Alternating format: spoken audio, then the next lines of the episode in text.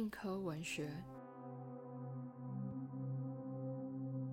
异乡记》是张爱玲极为珍视且一辈子挂记的作品。魏可峰老师，您说是她的骨髓血肉，想知道您是怎么看待张爱玲在面对情感以及断与舍的纠结呢？讲到《异乡记》，我们就应该要先看《华丽园》，为什么呢？因为《华丽园》是在一九四六年，张爱玲从温州回到上海之后写了、发表的。我们有理由相信，《华丽园》根本是《异乡记》的一部分，甚至它是《异乡记》的最后一部分。为什么呢？好，我们看看唐文标的《张爱玲资料大全》所收集的《华丽园》，它在最开头的时候。张爱玲自己按下了一句话，花壶里面写的是：“这题目译成白话是一个行头考究的爱情故事。”所以，其实《华丽园》是一个短篇小说，不能讲是散文。呃，把它看成散文其实是不对的。为什么呢？我们讲。张爱玲是上海作家，她最怕的就是读者搞不清楚他在写什么，所以他才会在最前面写了一句这样的话。但是他又想要把他自己的那个糟糕的心情写出来，可是又不能把《异乡记》全部都铺露。为什么？因为一九四六年啊，我们讲说一九四五年以后啊，八月十五号日本投降以后，汪政府倒台了之后。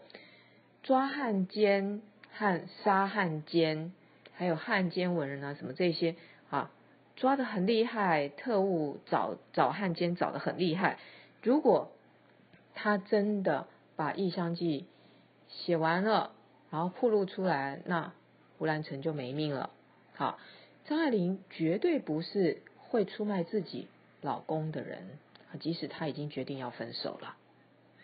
那。更何况啊，我们讲说，她其实啊，在爱情方面是非常非常的女性的啊，是很阴柔的。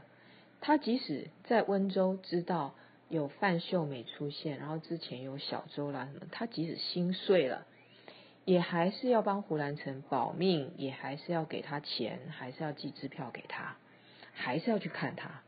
好，那么我们讲。《异乡记》的过程啊，呃，我们有读过，我们就知道千山万水的跋涉，然后呃，在路途当中月经来了，只遇到了茅厕，然后在一个女性年轻的二十几岁女性在茅厕里面挣扎了半天啊，她只写挣扎了半天，我们就可以想象那场场景有多么惨烈。好，然后呢，睡在别人的床上，有臭虫啊，有什么？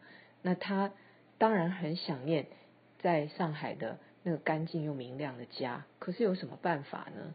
他自己要去千里寻夫，可是寻到的夫又是那个样子。好，那这个锥心刺骨的爱情是什么呢？为什么叫做行头考究？好，我们讲说这里是非常讽刺的啊。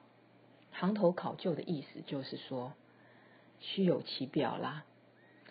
为什么虚有其表？因为一九四四年的张爱玲是红透半边天的新锐女作家，然后胡兰成是一个三十五岁就已经冒出头的啊，大家都说他是才子，虽然他是从什么政政务次长啊、文化部长啊什么不晓得什么长哈退下来，但是呢，在文坛有一定的地位，所以被大家都看好的。这样的郎才女貌呢，被大家看好，结果他们在日军投降之前结婚了，然后投降之后呢，有一个人逃跑了。好，这不是舞台上在那里搬戏，然后台下的人指指点点，在那里嗑瓜子，在那里叫骂，不就是这样子吗？好，这最前面最开头的这一句话。是非常非常反讽的，所以我们可以知道，其实《华丽园》它跟《异乡记》都是张爱玲锥心刺骨的作品。可是《异乡记》没办法发表，还有当时的原因。可是事过境迁之后，又不用发表了。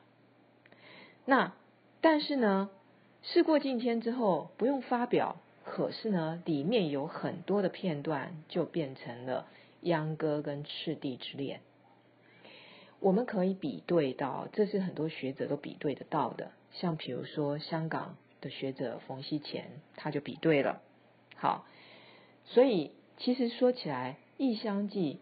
就是张爱玲自己在下放劳改了，啊，她其实没有经过呃真正的土改知识分子下乡，但是这四五个月当中，他已经经历了所有的乡下的情节。这是他跟水晶所讲的，说他在乡下待过冬天的四五个月，就是异乡记。